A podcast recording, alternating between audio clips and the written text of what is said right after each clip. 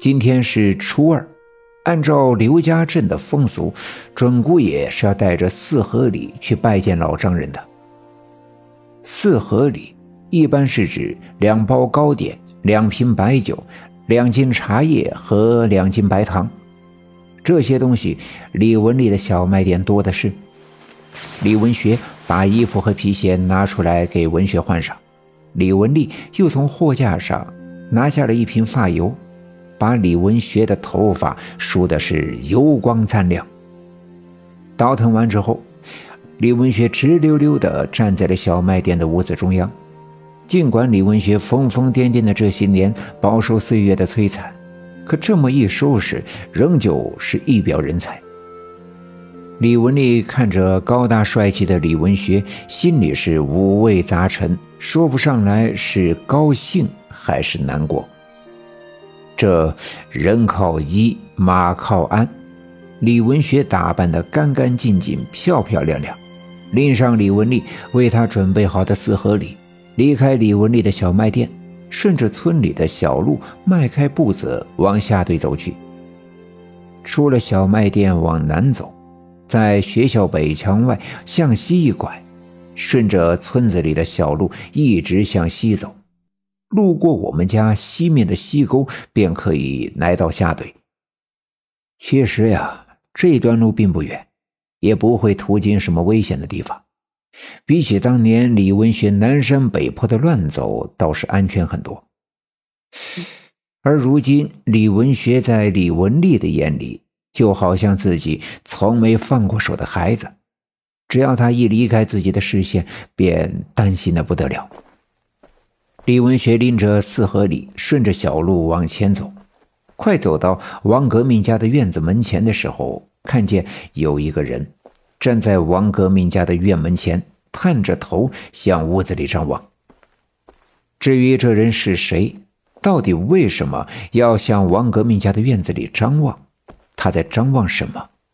这些李文学并不在意。可当他与那个人擦肩而过的时候，那个人却突然间回头冲他喊道：“黄棉袄，黄裤子，你是一个黄胖子，尖尖的嘴儿，细细的腿儿，大田地里驴打滚儿。”李文学不搭理他，仿佛没有听见他的说话。那个人见李文学连头都不回，便有些着急，继续大声的喊道：“杨树的梗儿，杨树的条儿，谁家的臭皮筋长黄毛？”这些都是孩子们经常吟唱的儿歌，说是在田间地头经常看见的黄皮子。其实，当李文学和他擦肩而过的时候，就已经看出那个人是陈寡妇。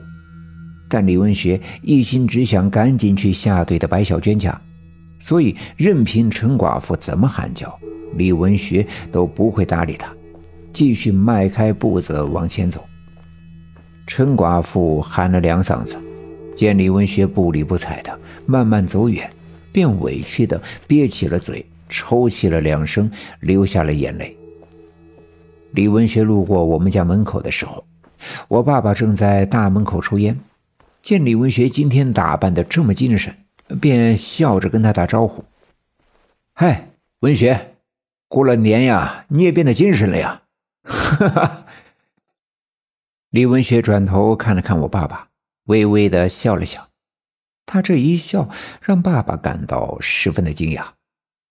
自从李文学疯了以后，这么多年从不与人交流，尽管这次只是微微的一笑。便足以表明李文学的病已经有了很大的好转。当然，我爸爸也替他高兴，便又说道：“咋，文学拿这么多东西是去给老丈人拜年吧？”李文学又笑了，点了点头，便继续往前走去，往北拐进了西沟。前阵子。我爷爷把西沟小路两旁没过膝盖高的枯草都已经用他的那把大镰刀割了，又点了一把火，把地上的草茬子烧光。于是，现在西沟那条小路变得既宽敞又平坦。李文学刚一拐弯走进西沟的时候，突然听见身后传来悉悉索索的声音，他仍旧不搭理。可刚要迈步往前走，就听见有人喊他：“哎，你，你，说你呢？你手里拿的啥呀？甜不甜？甜不甜？”那声音尖细，贴着地面发出。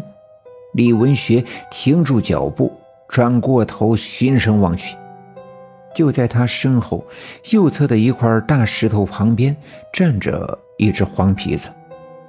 那只黄皮子长得是膘肥体壮，身上的黄毛油光瓦亮，两个小眼睛圆溜溜的，像两只黑色的豆粒儿，后腿撑地，像人一样的站直身子。